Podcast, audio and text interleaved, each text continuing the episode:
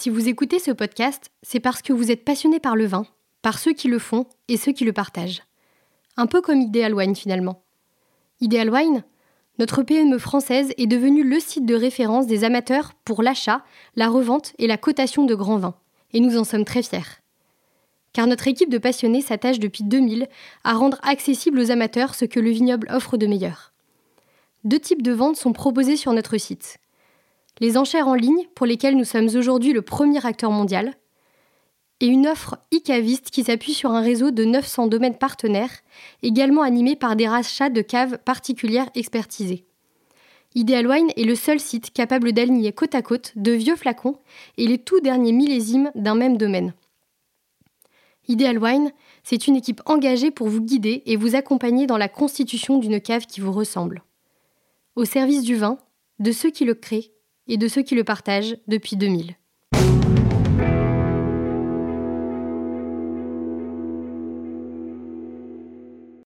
J'ai eu la chance de me balader dans plusieurs euh, vignobles. Euh, j'ai des gens qui m'ont donné beaucoup d'émotions. J'en ai pas les larmes aux yeux quand j'en parle.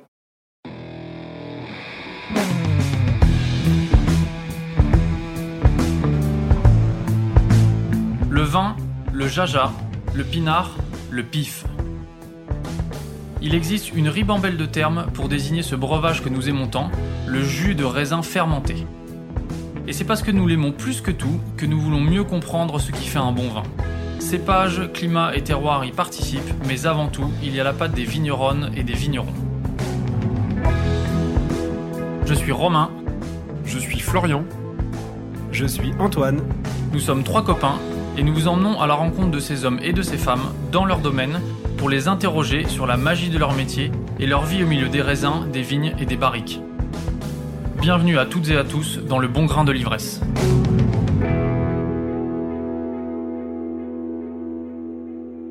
Si je vous dis Paul ou Stéphane Cherrier, ça vous parle? À vrai dire, cela ne nous parlait pas du tout avant d'arriver à Verdigny, petit village tout proche de Sancerre. C'est Jean-Dominique Vacheron qui nous a mis sur cette piste, et le moins que l'on puisse dire est que nous n'oublierons pas notre rencontre avec Stéphane. Sous son air réservé, presque timide, c'est un vigneron qui en a sous la pédale et produit des vins époustouflants. Des exemples d'équilibre et de finesse, que ce soit en blanc ou en rouge. C'est un vrai bonheur de vous faire découvrir ce domaine et la personnalité attachante de Stéphane. Alors, en route. Bonjour Stéphane Cherrier. Bonjour à vous. Merci beaucoup de nous accueillir à Verdigny dans votre domaine, le domaine Paul Cherrier. Est-ce que vous pouvez commencer par vous présenter, s'il vous plaît? Oui, eh ben, je m'appelle euh, Stéphane. Euh, je suis euh, gérant héritier, on va dire, du domaine Paul Cherrier, un domaine euh, familial. Paul était mon grand-père. Euh, qui a transmis le domaine à un de ses enfants, Jean-Luc, qui m'a transmis le domaine. Jean-Luc, c'est mon oncle, qui m'a transmis le domaine il y a, il y a, il y a 25 ans. On a commencé à travailler ensemble. Et aujourd'hui, je suis euh, à la tête du domaine, une propriété de 14 hectares sur le village de Verdigny. Alors aujourd'hui, vous faites essentiellement du vin, ou que du vin, même sur les 14 hectares? Aujourd'hui, on fait que du vin. Mais ça n'a pas toujours été le cas. Il y a une histoire assez riche quand même euh, du, du, domaine. Oui. Est-ce que vous pouvez revenir un petit peu dessus, euh, s'il vous plaît? Oui, euh, c'est vrai que hum, au tout début, à l'origine, il y avait de la polyculture. Donc la polyculture, c'est un nom compliqué, mais avec des choses très simples. Il y avait des vaches, il y avait des, chèvres, il y avait un petit peu de blé, il y avait de l'orge. Tout ça, ça servait à alimenter euh, les bêtes, à permettre à mes grands-parents de vivre euh, en autarcie et de pouvoir euh, vendre un peu des œufs, un peu de fromage de chèvre, un peu de fromage de vache. Voilà. Qui permettait également de, au, domaine de, de, de vivre euh, à l'année et même dans les années où le vin était, euh, était moindre, et ben l'abondance des, des bêtes permettait de nourrir la famille. Comment ça s'est passé la transition d'un modèle en polyculture un modèle euh, monoculture, donc euh, où vous faites euh, simplement de la vigne et, et du vin? Quand est-ce que vous avez amorcé ça et comment ça s'est passé? C'est un transfert qui a eu lieu sur une, une quinzaine d'années où, à partir du moment où mes grands-parents sont, sont partis en, en retraite, les, euh, les chèvres et les vaches euh, ont, été, ont été abandonnés par, euh, par notre génération. non pas qu'on ne les aimait pas, mais qu'il y avait un vrai savoir-faire et que, et que c'est un temps permanent On peut pas imaginer aujourd'hui euh, de faire de l'élevage sans, sans, y être, euh, sans y être tous les jours. On a le, domaine qui a eu la chance de, s'étendre en, surface, euh, surface de vigne. Et puis on, on a préféré euh, s'occuper uniquement que de la vigne, avec tous les objectifs qu'on avait, qu'on avait en place. Et on a, peu à peu, on a également abandonné euh, l'élevage, qui est euh, l'élevage et la, la culture. La culture, le blé, l'orge et le colza qui ont été euh, remis dans des, dans des mains d'agriculteurs au- autour de chez nous. Est-ce que c'est une transition qui s'est faite aussi en même temps que les vins de Sancerre ont gagné en notoriété et ont été mieux, mieux valorisés? Il y a un rapport. Il y a un rapport. Nous, on est sûrement dans le village, peut-être un, un des domaines qui a été le plus longtemps en polyculture, mais euh, il y avait effectivement un, rapport où, dans les années, euh, dans les années 80, euh, le, lait de chèvre était, était vendu de façon un peu plus aléatoire et que les gens se sont aussi dirigés vers le, le côté, le côté, le côté de la vigne, quoi. Plus de. Oui, il y a un rapport avec la notoriété. Justement, cette notoriété de, de Sancerre, là, c'est une notoriété qui est quand même immense, à la fois en France et aussi euh, à l'international. Comment est-ce que le vignoble il a réussi à, se développer, enfin en, tout cas à développer sa, sa Cette notoriété image-là, oui, qui est plutôt, euh, qui, est, qui, enviée, mais on- dont on est fier et on n'a pas, on n'a pas à en rougir en tout cas, puisque bah déjà il y a eu euh, une notion de, on nous a quand même appris que pour pour arriver à travailler, il fallait se lever et on n'a pas eu, si on a pris des coups de pied dans le cul une fois, on les a pris qu'une fois. Après, on a continué à à, à travailler. Ensuite, il y a eu, euh, il y a eu des gens qui ont été des très bons prescripteurs, qui ont très bien su parler de Sancerre. Il faut pas avoir peur de le dire. Ils sont allés dans les dans les années euh, 70 euh, proposer le Sancerre euh, euh, dans les bistrots, dans les dans les hôtels à Paris. Et il y a eu un, un, un rayonnement, à mon avis, qui a été euh, assez euh, rapide et qui a permis au, au, au Sancerre, certainement le méconnu dans les années euh, 70, à faire partie euh, des, des vins avec des très belles notoriétés dans les années euh, dans les années 80.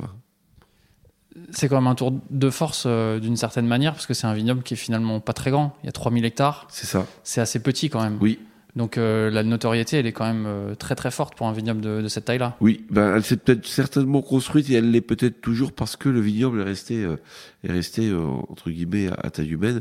Euh, on prend la taille de l'exploitation. Aujourd'hui, on est à, à 14 hectares. Euh, J'essaie d'aller aux vignes encore un maximum de temps. Il faut pas faut pas se perdre de ce qui nous nourrit de, la terre. Et, et, et aussi, on nous a aussi euh, appris qu'à partir du moment où on avait un petit peu de, de, notoriété, donc un petit peu de résultats, euh, il fallait aussi se remettre en cause régulièrement. Euh, rien n'est acquis. Et on a donc euh, on a pu investir dans notre outil de production qui a fait qu'aujourd'hui, ben, le Sancerre reste toujours euh, parmi les vins blancs les plus, euh, les plus connus dans le monde entier. Est-ce que c'est un vignoble euh, qui peut s'étendre ou qui devrait s'étendre d'après vous? Alors aujourd'hui, euh, le vignoble, il représente 3000 hectares et il doit y avoir une capacité peut-être de 3100. Donc, il est planté au, au- au taquet et il faut apprendre à, à- à vivre avec, ce qui peut des fois être dommageable pour certaines exploitations, par ne peuvent pas s'étendre, mais on le sait du départ.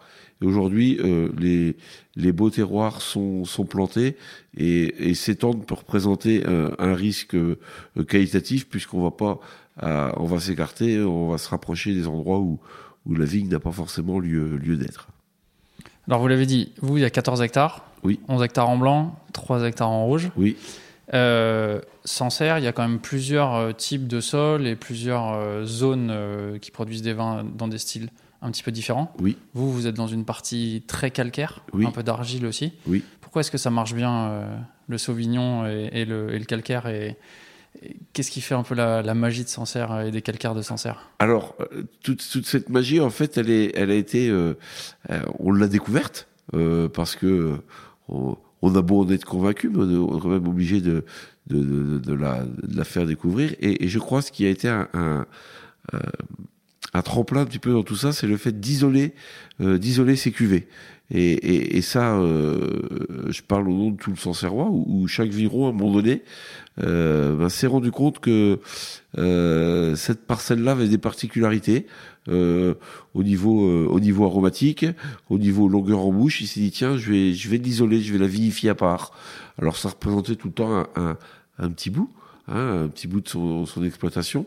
Et au bout du compte, on s'est dit tiens. Euh, toutes ces parcelles vinifiées à part, elles ont quand même des identités intéressantes et on, a des, arômes plus puissants, des longueurs en bouche, des, des, vins qui, qui se tiennent mieux. Et, le fait est que ben, tous ces, terroirs, parce que quand on a la chance d'être à Sancerre, on a aussi une multitude de terroirs, une multitude de sols. Euh, vous avez des, écrits là-dessus qui sont vraiment euh, très intéressants. Où il suffit de se balader. Hein. Quand on voit la, nature des pierres, la, nature de, la terre, euh, on a forcément des vins qui sont et sous une même identité, mais quand même avec des très très grosses différences, notamment sur les sur les calcaires plus plus, plus diverses. Ce travail d'identification des, des, parcelles et des vins associés, là, c'était un mouvement général qui s'est fait dans, dans l'appellation? Alors, euh, individuellement, il y a eu une prise de conscience, c'est-à-dire que bah, les gens ont, comme j'ai dit tout à l'heure, euh, sélectionné leurs vins. Euh, on a aujourd'hui une cartographie euh, du vignoble qui est, qui est, mise en place. C'était à quelle époque ça à peu près? La cartographie, ouais. elle est faite en ce moment. Elle est justement euh, faite en ce moment. Et la prise de conscience dont vous parlez euh, Oh, ça existe depuis une vingtaine d'années. Et, et c'est vrai que là, ces dix dernières, on voit quand même de plus en plus de, de, de lieux dits. Hein. On parle pas de crus, parce que les crus sont réservés à, à une, comment dire, à, à un travail de fond fait euh, par l'appellation, où là, ça demande 10 à 15 ans de travail pour vraiment répertorier et mettre des notions de crus. Nous, on parle de lieux dits aujourd'hui, voilà, qui, euh, qui explique aussi euh, voilà, la richesse du, du vignoble. Est-ce qu'on peut faire un petit tour d'horizon de votre vignoble à vous là? Parce qu'on a dégusté un petit peu avant. Oui. Il y a effectivement un vin euh, emblématique, mais après il y a des cuvées euh, parcellaires. Voilà, Est-ce qu'on des... peut essayer de faire un petit tour d'horizon Voilà, on peut faire un petit tour d'horizon. J'ai la, la, chance d'avoir à peu près une trentaine de parcelles euh, qui partent, euh, qui s'étendent un petit peu dans le village de, de Verdigny. Donc euh, quand on part du haut de Verdigny, on est sur les, les argiles qu'on appelle les terres blanches où là on a déjà nous, pu euh, établir qu'on est en, hauteur, on a à peu près la même hauteur que Sancerre, on a 310 mètres. C'est des vignes qui peinaient il y a une quinzaine d'années à, à, à, à, mûrir, parce que c'était des, vignes sur des terrains froids. Euh, Aujourd'hui, on arrive à les amener à des très belles maturités, où là on a déjà pu isoler euh, une première cuvée qui, qui est une, un, un parcellaire, qui s'appelle euh, la cuvée Philippa, du nom de mon arrière-grand-père. Ensuite, en revenant sur les, sur les calcaires, autour des, des d'un terroir de, de, calcaire tendre qu'on appelle les, les griottes, euh, des terres jaunes peu profondes, où là on a la cuvée euh, Madeleine.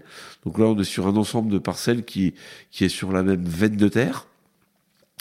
Et puis par la suite, toujours sur une transition, je dirais, entre les calcaires et les terres blanches, d'une cuvée qui s'appelle euh, la Belle Oreille, euh, où là vraiment donc ça c'est un, un, lieu dit où on vinifie uniquement euh, sur ce sur ce sur ce terrain là c'est une cuvée qui est identifiée répertoriée et séparée tout au long tout au long de l'année quoi.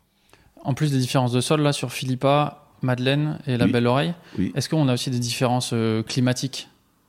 Des différences d'exposition, des différences oui. d'ensoleillement. Alors, alors, effectivement, vous avez euh, l'exposition euh, qui est la plus, euh, euh, on va dire, qui est la plus significative. Mais selon les années, on peut également avoir des, des pluviométries qui sont différentes. Et euh, on a eu le cas certaines années où, au mois de mai, des fois, on peut avoir 70 mm qui tombent sur le haut du village et à 50 mètres, vous avez 5 mm. Donc, à une époque où la fleur peut se, se mettre en place. Euh, on peut avoir une incidence sur la vendange, effectivement. Oui. Quel profil on va, on va trouver de différent entre les terres blanches et les terres jaunes, euh, notamment? Alors, sur les terres blanches, on a des vins qui sont un peu plus, euh, qui sont euh, un peu plus longs à se faire. On a besoin d'élevage. Euh, généralement, on aime bien les élever un an, les mettre en bouteille pendant, les mettre en bouteille à suivre, et on attend euh, un an pour les commercialiser sur les la cuvée comme euh, alors Madeleine est à part parce que Madeleine euh, a besoin de temps également pour se faire. Mais sur d'autres terrains de calcaire on a souvent des vins qui s'expriment très bien dès le printemps suivant. Voilà. Euh, retour en arrière par rapport à ce que vous racontiez de la construction de ces parcellaires. Avant que ça existe, qu'est-ce que vous faisiez comme vin au domaine? Quand euh, j'ai euh, repris le domaine, quand euh, on m'a appris à travailler sur le domaine, parce qu'il faut pas croire qu'on arrive et qu'on va tout révolutionner, il faut observer, il faut écouter ce qu'on a à nous dire. on avait, vendait pratiquement pas de vin en bouteille. Donc on avait un blanc, un rouge, un rosé. On, servait à l'époque les, négociants de la même façon et on travaillait aussi avec la, la cave coopérative. Donc on avait une cuvée en, blanc, en rouge et, et en rosé. Et puis euh, bon, on, on, discute avec les copains, on regarde un petit peu ce qui, ce qui se fait ailleurs. Hein, on n'a rien inventé. Et puis on s'est dit tiens, euh, en écoutant euh, mon grand-père, il m'avait dit ben tu verras par ces terrains-là ça a tout le temps fait des vins, euh, parce qu'à l'époque, vinifié dans des tonneaux, donc ils, ils, savaient ce qui était bien. Ils savaient. Et euh, ils n'avaient pas non plus tout le temps le, le temps de, de, vinifier, de vinifier tout à part. Hein. Et, donc, bah, on s'est dit, si on vient sur le domaine, on va essayer d'apporter une, une plus-value, une valeur en tout cas. Et on s'est dit, tiens, on va regarder ce que ça donne. Et effectivement, tous les ans, en mettant un petit peu les, les parcelles de, de, de côté, on dit il y a un intérêt. Donc, on sortit quelques cuvées euh, tous les ans. Pour d'autres exploitations, c'est surtout parfois des, des lieux dits. Et puis, euh, quand on, finalement, on va goûter chez un copain, on dit, tiens, il a fait 15 cuvées. Moi, j'en ai qu'une ou deux. Il y a peut-être à creuser. Il n'y a pas de raison. Il y a peut-être des terroirs qui valent le coup de, de, de, de s'y intéresser. Et voilà, on, on, progresse comme ça. Donc, c'est quelque chose que votre grand-père avait déjà euh, pressenti, finalement. Oui, euh, ils avaient, ils étaient très réservés, ils étaient, c'était des, des taiseux, nos, nos, nos, aïeux. Mais ils, ils savaient, puisqu'ils passaient, euh, ils passaient aussi beaucoup de temps, euh, beaucoup de temps dans les vignes. Ils savaient ce qui était bien. Ils savaient un, un raisin qui arrivait à, à, des belles maturités. Donc, quand on a la chance euh, d'avoir pu euh, communiquer avec ben, la génération euh, de mon grand-père, même de mon oncle, ben, vous écoutez, ils ont une sensibilité intérieure, on va dire, qu'ils vont pas forcément exprimer. On essaie de, de, de retranscrire ce qu'on nous a appris. Voilà. Et justement, dans ce cas connu, euh, je refais du coup encore un, un, pas en arrière, dans les années 70, là, quand vous expliquez que la notoriété euh, des vins de Sancerre a commencé à exploser à Paris. Comment vous faisiez à ce moment-là? Vous faisiez déjà les vins et vous les vendiez à quelqu'un qui revendait ou il y avait déjà un petit peu de mise en bouteille?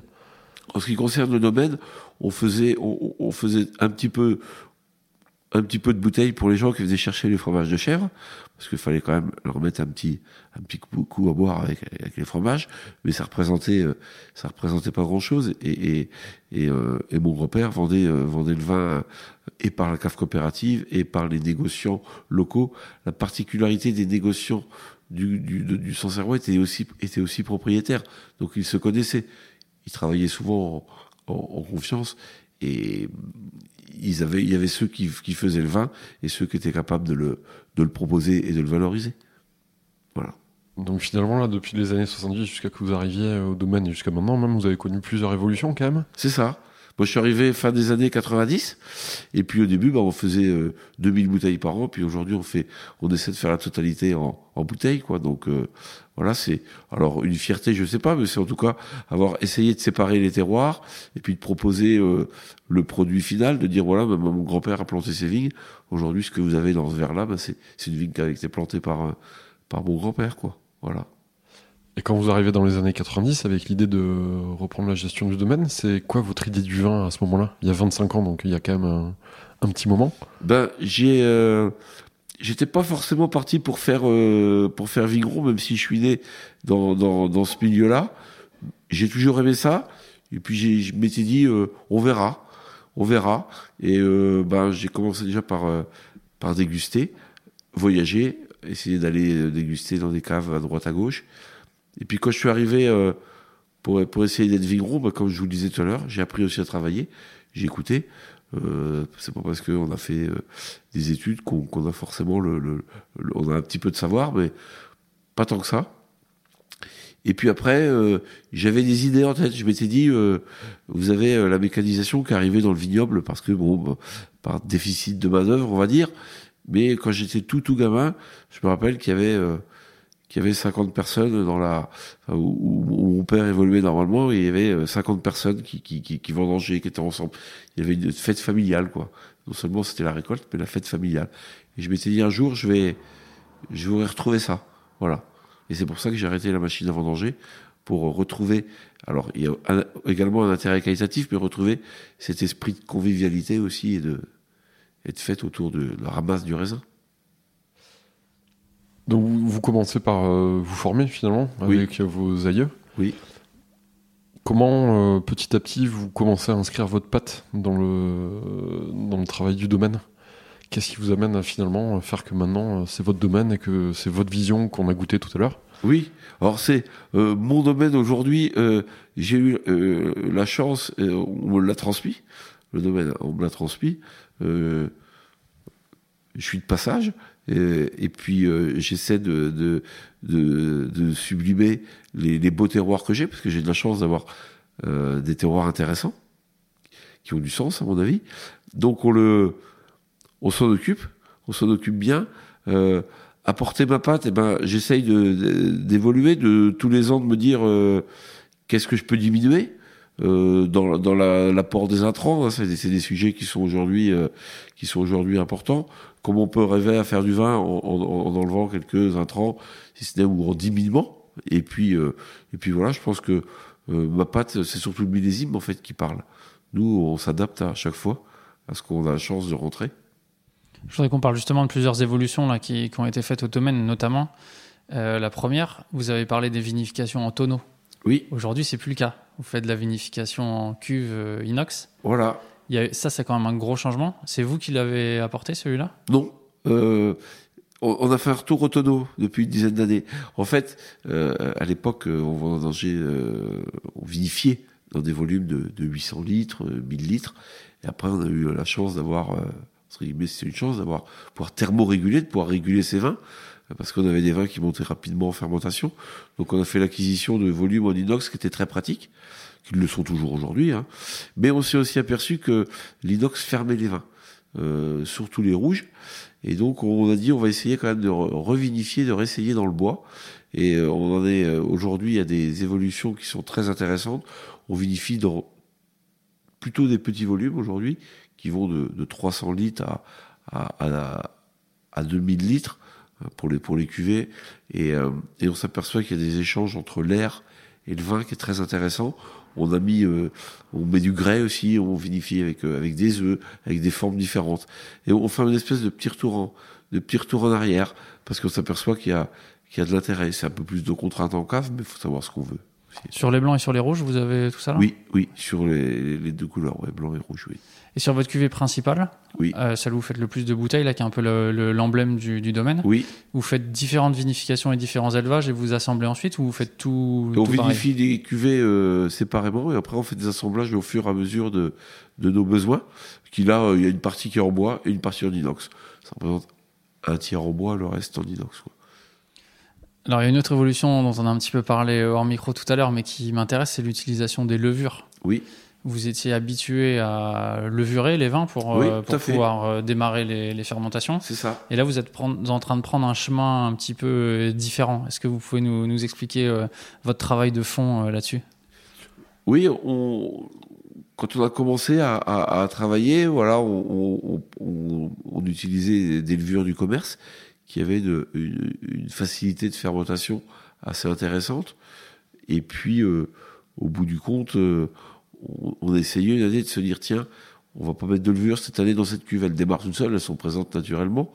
Donc, il serait peut-être intéressant de s'y pencher. Et puis, en, discutant euh, avec les scientifiques, les vignerons et puis, et puis, les observateurs, de, de se dire on, va essayer de faire notre propre, notre propre levain. Donc euh, là, on s'y intéresse depuis euh, depuis trois ou quatre ans, et c'est quelque chose qui est, passionnant puisqu'on va on va aller chercher la levure qui est présente naturellement dans la parcelle. Euh, on va respecter un, protocole qui va nous faire un, levain qui va permettre d'ensemencer la cuve qui nous intéresse. Et donc voilà, c'est pas plus compliqué. Ça demande plus d'attention et c'est pas vous qui décidez du départ et de la fin de fermentation. Voilà. Donc c'est une partie euh, imaginaire qui est très intéressante, mais qui demande une grosse rigueur et un, un suivi important. Pourquoi vous faites ça? A priori, euh, c'était plus facile, éventuellement, ou plus, plus sûr avec les levures euh, Oui. du commerce. Pourquoi est-ce que vous prenez ce, ce chemin-là? On a peut-être envie de redonner un petit peu euh, d'identité, euh, d'identité à nos vins, de se dire que finalement, même si c'est des levures qui ne sont pas, euh, qui ne sont pas parfumées ou pas des levures aromatiques, comme on dit, il faut peut-être aller chercher euh, ce qu'il y a de présent euh, dans, le raisin euh, et de se dire pourquoi utiliser un, produit qui, existe, déjà. Voilà. Et on n'est pas non plus là pour se faciliter la tâche. On est au service de, nos terroirs, au service de notre terre, et puis, et puis évoluons. Et quand on a le temps pour faire le vin, parce que c'est toujours une histoire de temps, on n'est pas obligé de commercialiser des vins au bout de, au bout de trois mois d'élevage. Hein, c'est important de les attendre. Et ben, le, le, euh, les levures, euh, les levures indigènes, elles, elles, elles, ont besoin de temps. Et au bout du compte, il me semble qu'elles apportent pas mal de satisfaction au niveau de la dégustation. Ce temps-là, la première fois que vous l'avez fait, vous étiez prêt à le prendre ou est-ce que les premiers essais, ça a été stressant? Pas de stress, puisque quand vous êtes, quand vous êtes propriétaire, bah, vous assumez les décisions. Et puis, euh, et puis si on n'essaie pas, euh, on a peu de chance, on a peu de chance d'évoluer. Et on, bah, on s'est dit, on va essayer avec une barrique de 400, 500 litres. On va voir ce que ça donne. Et puis après, on essaie de, de le multiplier, de l'agrandir un petit peu tous les ans. Donc, euh, non, le, le, le, il y a, y a rien, y a rien qui se fait facilement. Il faut surveiller, il faut en discuter. Il faut pas avoir peur de se dire, ben si ça va pas, eh ben on, on passe à autre chose, quoi. Euh, l'essai l'essai apporte de belles satisfactions en règle générale. Vous avez parlé d'identité. Oui. Et vous avez parlé, enfin, de recherche d'identité, et vous avez parlé aussi de mettre euh, moins d'intrants dans vos vins. Est-ce que c'est deux choses qui vont euh, de pair pour vous? Oui, ça va de pair, mais il faut aussi savoir à partir du moment où, où on enlève un intrant, euh, pourquoi on l'enlève et est-ce qu'on peut faire différemment? Il faut trouver une solution alternative. Alors, euh, c'est pas enlever un produit pour en rajouter un autre, c'est de se dire, euh, vous avez ce dont on parle le plus en ce moment et ce qui, et ce qui inquiète euh, le plus souvent les consommateurs, c'est les sulfites sous toutes leurs formes. On peut, on peut lire, euh, on peut lire de tout et un peu de n'importe quoi. Aujourd'hui, les doses, on essaie de les réduire fortement. Euh, même sous certains essais de les, de, de les enlever directement, de ne plus utiliser de sulfite. Euh, il faut savoir que c'est tout de même un conservateur qui euh, fonctionne sur tous les cépages, qui, avec certains cépages, je parle de ce que je connais, sur le pinot noir, on peut s'en passer facilement. Sur le sauvignon, ça peut être un petit peu plus compliqué. On peut s'en passer à la vendange. Après les fermentations, on a peut-être besoin de stabiliser un peu les vins. Donc voilà, c'est et un stabilisateur et un conservateur. Voilà. Mais dans tous les cas, euh, on essaie de réduire les intrants en cave et c'est une tendance, euh, c'est une tendance générale. En matière de solutions alternatives, oui. est-ce que le fait de mettre moins d'intrants au chai, ça, de, ça se compense par du travail à la vigne? Alors, je dirais plus que c'est un travail, euh, un travail au niveau de la cave. Au niveau de la vigne, on essaye d'apporter les raisins les plus les plus sains possibles. Mais on n'est pas à l'abri d'une pluviométrie importante la veille des, la veille des vendanges. Et il y, y, a des aléas climatiques qui font que, que parfois on n'a pas tout le temps des raisins parfaitement sains. Euh, il faut s'en accommoder. Il faut vraiment apprendre. À, on ne cherche pas à, à standardiser les, nos raisins d'une année sur l'autre. Et à partir du moment où on les rentre en cave, si on veut diminuer les intrants, c'est là que ça se passe. Là, ça c'est évident. Euh, à la vigne, après, il y a d'autres sujets sur lesquels on pourra peut-être revenir. Et, après, ça demande une hygiène irréprochable. On peut pas, euh, on peut pas dire, euh, on verra bien ce que ça donne. Non, on verra pas. On, surveille, on déguste régulièrement. Et je dis qu'il faut pas non plus intervenir tout le temps, parce qu'à un moment donné, à partir du moment où vous voulez intervenir, vous, vous risquez de, de, de dégrader votre vin. Il faut choisir le bon contenant, et puis, et puis s'en occuper s'en occuper, des fois, ça veut juste dire euh, jeter, regarder si, euh, les plats sont bien faits, si déguster. Voilà, ça, on a le droit de déguster régulièrement. Mais parfois, on peut pas dire j'ai apporté ma pâte là-dessus parce que souvent, si vous voulez intervenir, parfois, ça peut être, ça peut faire le, mauvais effet. Et un petit peu d'analyse pour voir où, pour voir on en est. À certaines périodes, on fait du, du bâtonnage, de remuer les lits, parce que les lits sont plutôt côté réducteur et elle, elle, elle rapporte, elle peut leur rapporter de la fraîcheur dans les, dans les vins. Donc, euh, Voilà, et, et- et parfois, euh, du, du jour au lendemain, on peut avoir un, un incident.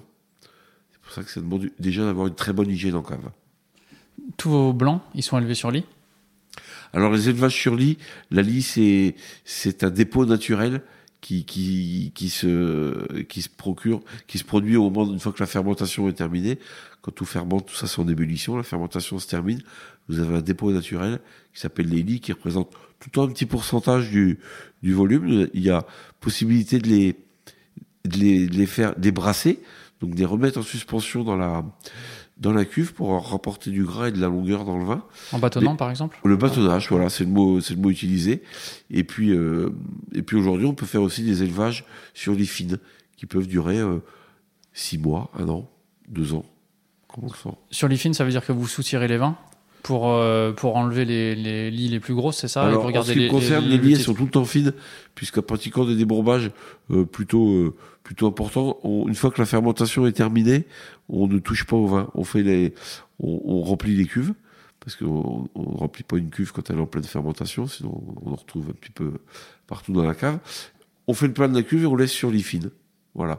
Après, s'il y a un souci, euh, on, on soutire, mais on évite de pomper les vins. Il faut les laisser tranquilles à un moment donné. Et avec l'élevage, qu'est-ce que vous cherchez? Généralement, on cherche à gagner en, en précision. On a souvent euh, des longueurs de des longueurs euh, des perceptions aromatiques qui sont plus intenses et des longueurs euh, de vin qui sont beaucoup plus intéressantes et qui font que les vins vont se garder dans le temps. On peut on peut euh, enfin ce qui concerne le domaine, j'aime avoir des vins quand on les goûte au bout de 10 ans, quand on les trouve encore avec de la fraîcheur, eh ben, ça fait partie d'une satisfaction. oui. Et vous arrivez à avoir de la régularité, je veux dire, sur les temps d'élevage d'une année sur l'autre, ou est-ce que euh, chaque millésime commande un petit peu euh, un, un élevage différent, a des besoins un petit peu différents? Alors c'est c'est vrai que c'est souvent le millésime qui décide. Après sur les élevages, je dirais que tant qu'on a de la place dans la cave et qu'on peut le faire, il n'est pas gênant de garder les vins longtemps sur lit.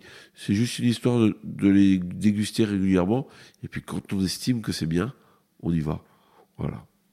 Mais vous estimez que c'est bien plusieurs fois, vous nous avez dit notamment euh, hors antenne que vous faites des mises en bouteilles euh, différentes Oui. pour la même cuvée, donc euh, en fonction du moment où on achète la bouteille, on a des... On Des peut vins qui sont légèrement différents, ouais. assemblage, voilà. Ouais. On a le même assemblage avec un élevage sur lit plus long.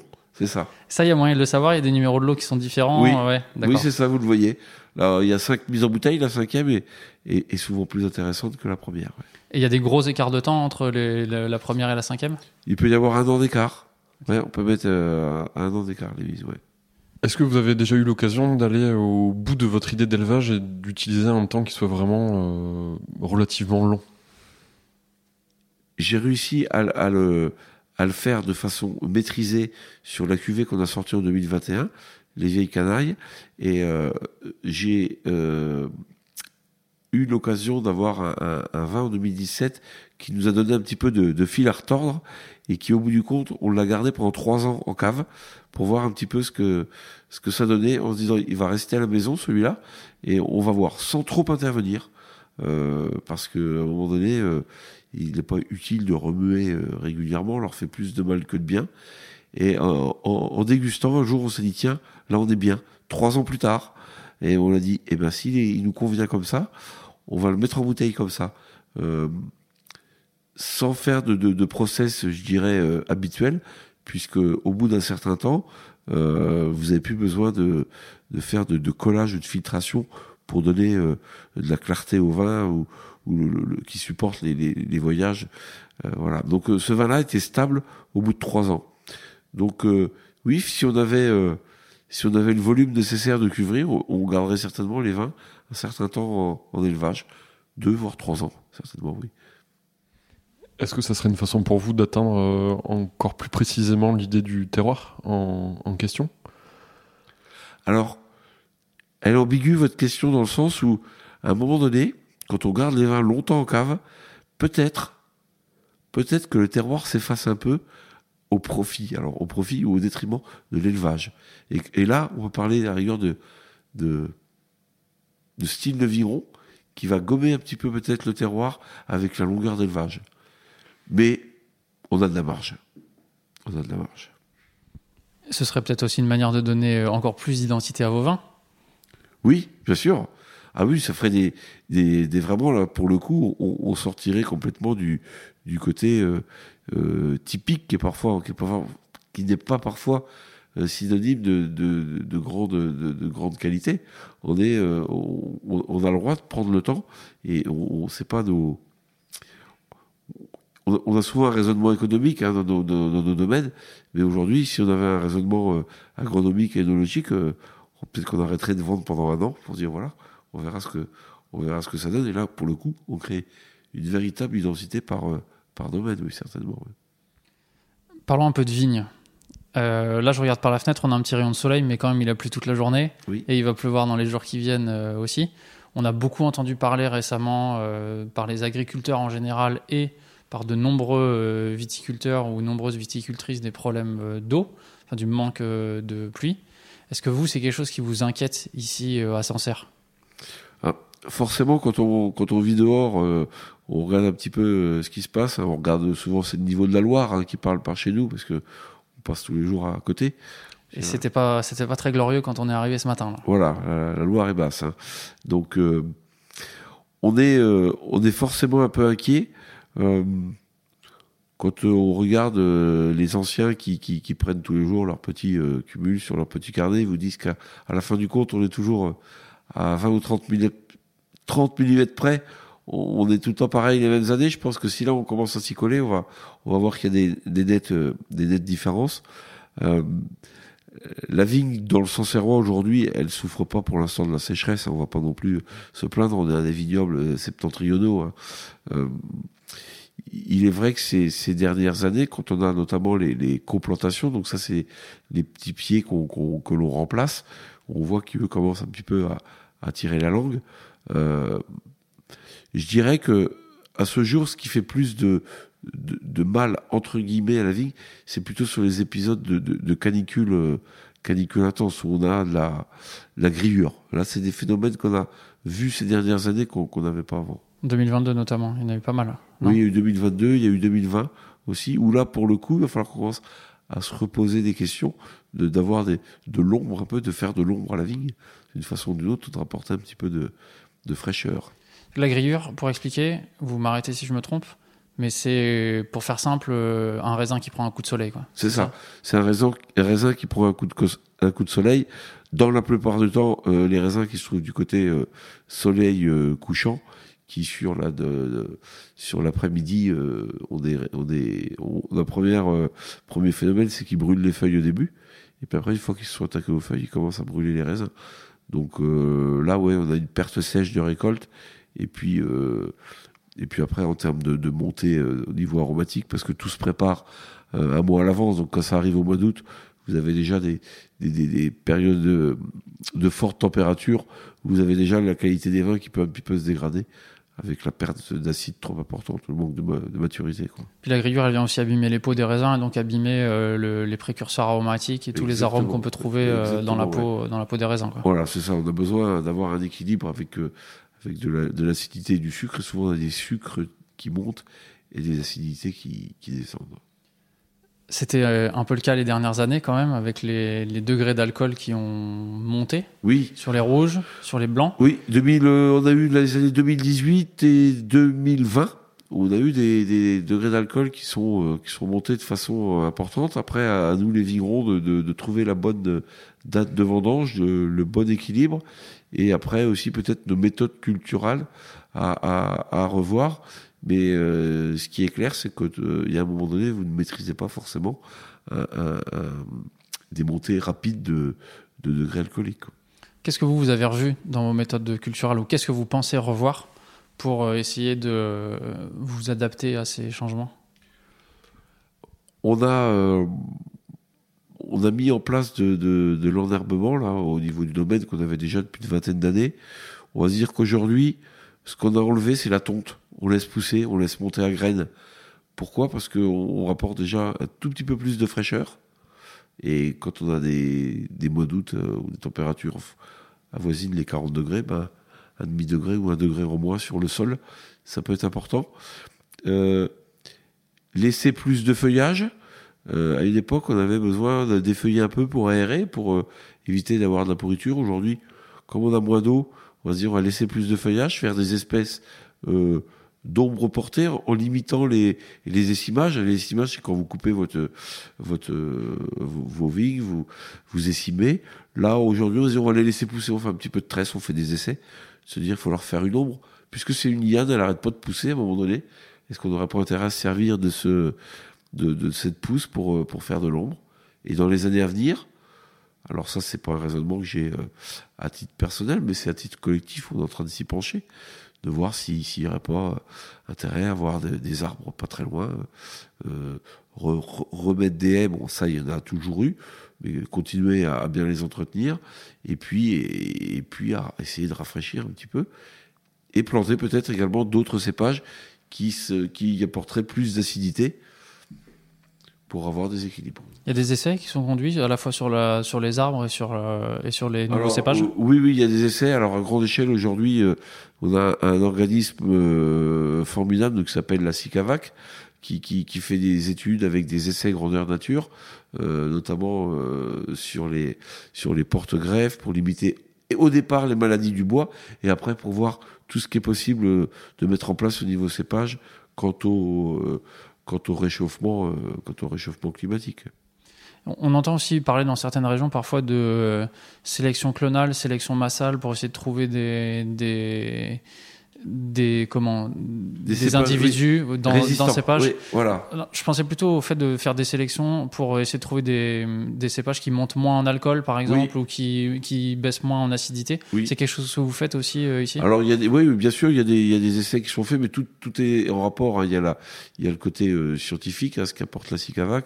Après, vous avez aussi euh, des gens qui ont conservé des cépages, des fois en très faible quantité, mais donc ils sont récupérés. Et puis, euh, et puis euh, de savoir un petit peu tout ça, tout ce croisement. Je pense que c'est euh, le côté paysan et le côté scientifique qui, en se mettant autour d'une table et puis en faisant des essais à grandeur nature, qui permettra de ben, retrouver ouais, ou de reconstituer ou de créer euh, des, des, des cépages qui peut-être qui produiront moins d'alcool et qui feront des vins plus digestes dans les années à venir. Mais on peut pas non plus renier ce qui, ce qui existe déjà chez nous, des cépages nobles qui ont, qui ont aussi fait la notoriété du, du vignoble. Juste avant, on a goûté un- une de vos cuvées, Philippa, il me semble, qui était quand même à un degré alcoolique euh, relativement élevé. Sur le millésime 2020, Sur le ouais. 2020, ouais. Oui. Mais en fait, on... je m'en suis rendu compte en lisant l'étiquette euh, après la dégustation. C'est vrai que c'était un vin qui avait de la chair, mais qui avait quand même, euh, qui était quand même digeste, qui était quand même assez facile à boire euh, mal- malgré les 15 degrés. Comment ça se fait? Comment est-ce qu'on arrive à garder euh, ce vin euh, si frais et si digeste avec un degré alcoolique qui, est, euh, Qui est- paraît important. Qui paraît important. Oui. Alors, il y a des choses qu'on explique, d'autres des fois qu'on n'explique pas forcément. Ce qui est vrai, c'est qu'on a changé un peu nos méthodes culturales et que et qu'à un moment donné, ça va faire une quinzaine d'années aujourd'hui, par exemple, qu'on qu'on n'utilise plus de désherbants, donc on fait plonger les, les racines. Elles vont chercher naturellement ce qu'elles ont besoin. Et, et effectivement, quand euh, quand j'ai commencé à travailler, on m'aurait dit qu'un jour j'aurais fait des, des sauvignons à- qui approchent les, les 15 degrés. Euh, j'aurais bien rigolé.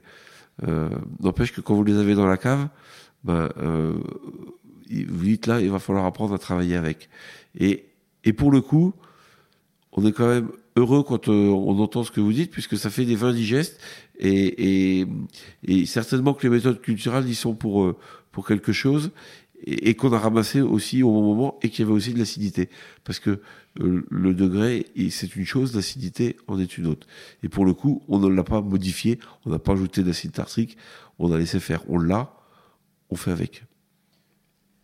Comment est-ce que le marché et les clients y répondent Ils réagissent à, ce, à ces montées en, en degrés Vous avez les gens qui boivent un coup, qui donnent leur ressenti après, et d'autres qui regardent l'étiquette et qui parfois ont un peu peur. Ce qu'on pourrait essayer de, de transmettre en tout cas, euh, n'ayez pas peur.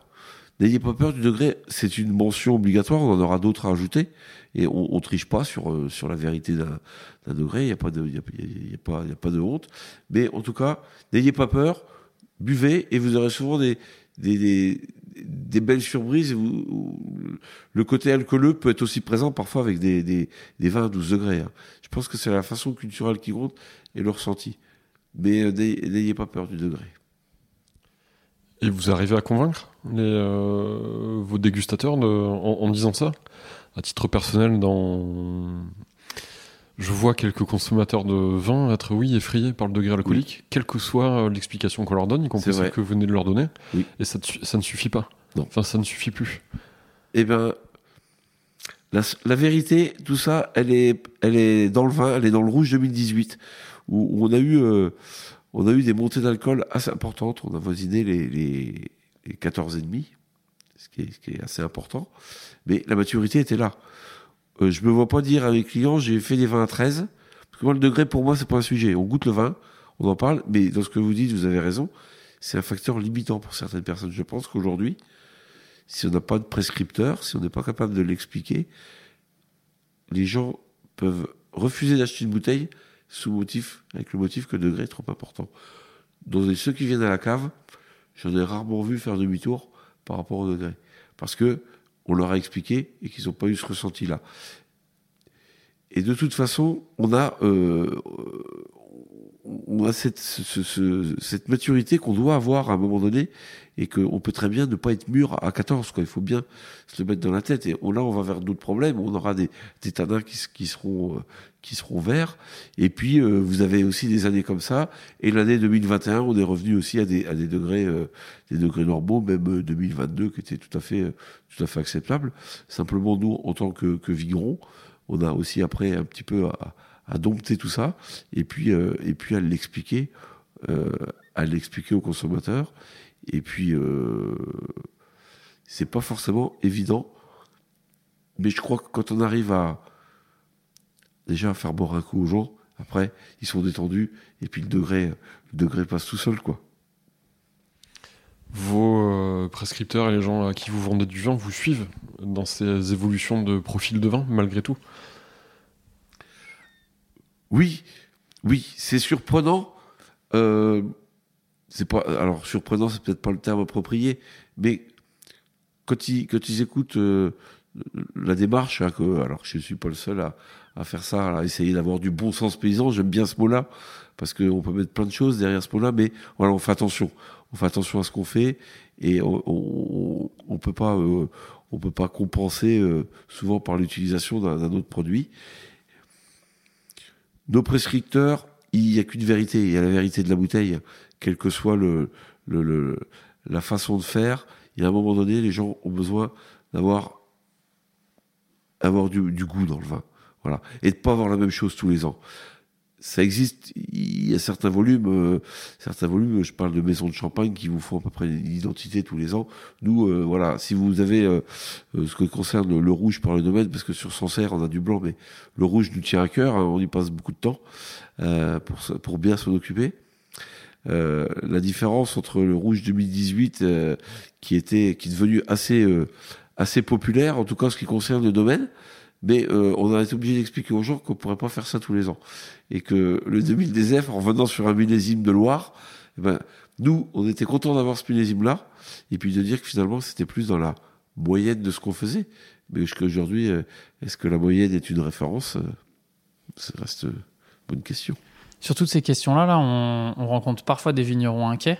Vous, on sent, on vous sent précautionneux, mais quand même assez confiant. J'ai l'impression euh, en l'avenir. Oui, oui, je suis confiant parce que parce que on, a on, a on arrive avec un petit peu d'expérience et puis euh, on ne sait pas du tout de quoi de quoi est fait l'avenir, mais en tout cas on essaye de de, de, de s'occuper de s'occuper de nos vignes. Euh, à l'époque, des- mon grand-père quand il s'en allait, il dit je m'en vais soigner mes bêtes. Maintenant on essaye de soigner de soigner nos vignes euh, avec euh, avec aujourd'hui euh, le passage en, agriculture en, agriculture biologique fait en fait où on laisse un moment de la vigne s'installer. S'il y a des maladies, bah, elles en prennent un peu, on les limite, mais il faut aussi savoir les, accepter. Et puis on lui donne une capacité de, résistance.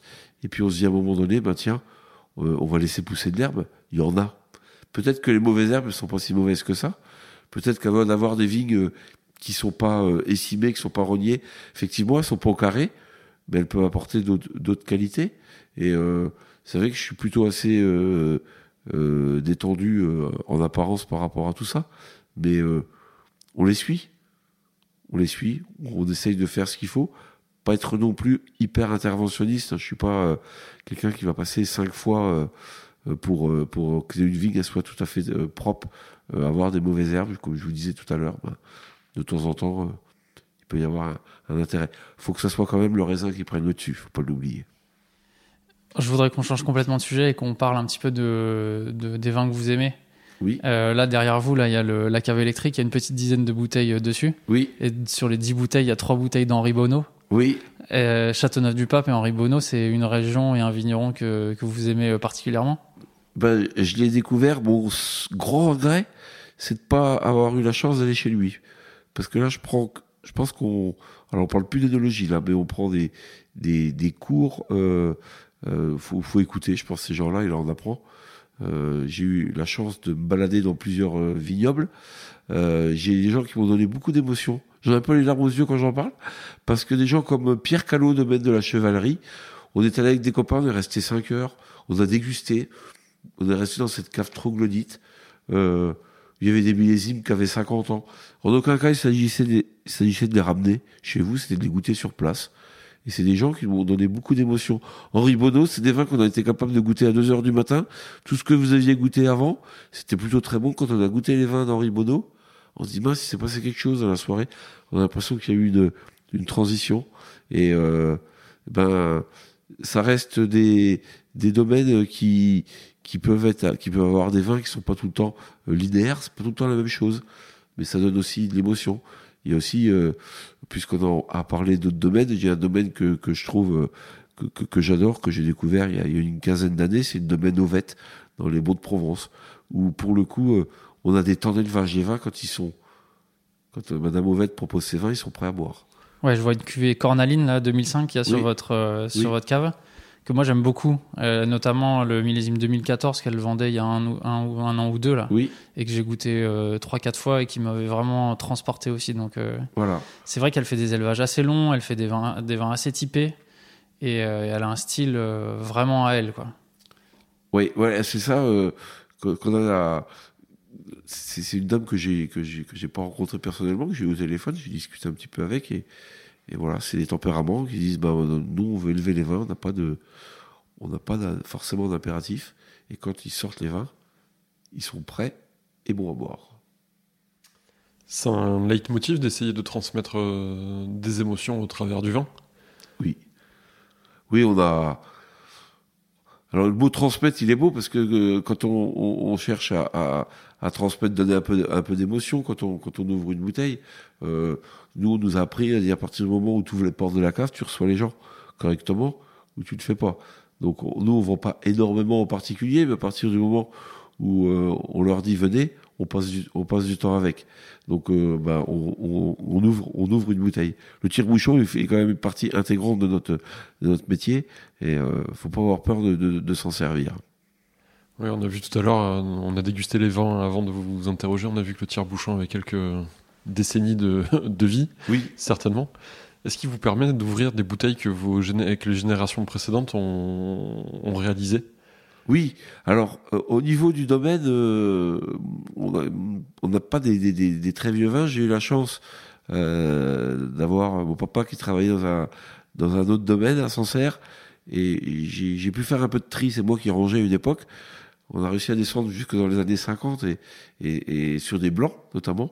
Et, et ben c'est, on est tout le temps un peu ému parce qu'on sait que ça a traversé, que ça a été fait par par par, par, par d'autres personnes. On voit des fois la tête des personnes qui sont plus là aujourd'hui.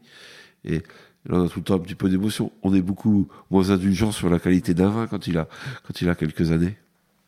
Je pense que c'est ça qui nous transporte un peu tous les quatre là autour de la table, c'est que le vin, c'est un des rares produits qui traverse le temps. Oui. Et quand on a la chance, parce que c'est une chance, voire un privilège de goûter euh, des bouteilles assez anciennes, on goûte un morceau d'histoire aussi qui est. C'est ça. Voilà, on pense euh, ce qui s'est passé entre temps. Souvent, quand on a on des bouteilles, on, on en laisse traîner des fois un peu partout dans, la maison. On se dit tiens, celle-là, on l'a bu, on l'a bu avec un tel. Ou quand il y a un, copain qui amène une bouteille, on dit tiens, on la goûtera avec toi la prochaine fois. On, Je sais dans la cave, j'ai des bouteilles, je sais avec qui je vais, les boire, mais j'en ouvre aussi, euh, j'en ouvre aussi pas mal parce que on va pas faire que ça, que de les regarder les bouteilles. Quand même.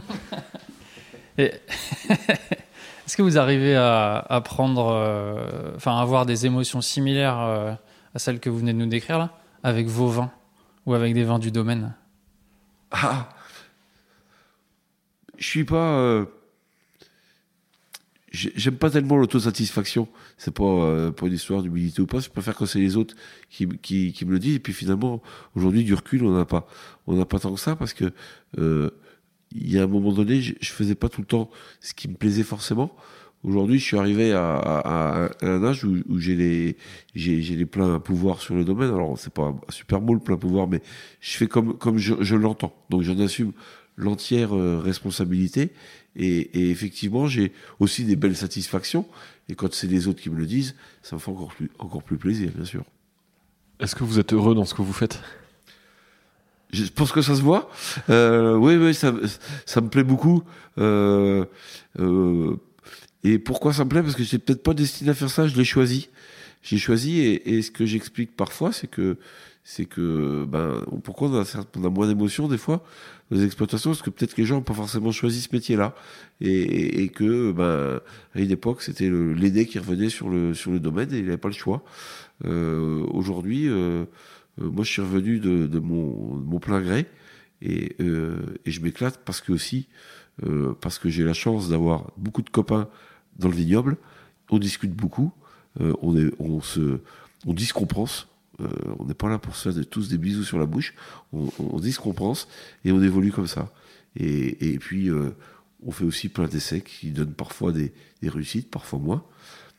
Et on essaye d'avancer tous les ans. Donc, euh, oui, je suis content. J'aime ce que je fais, oui.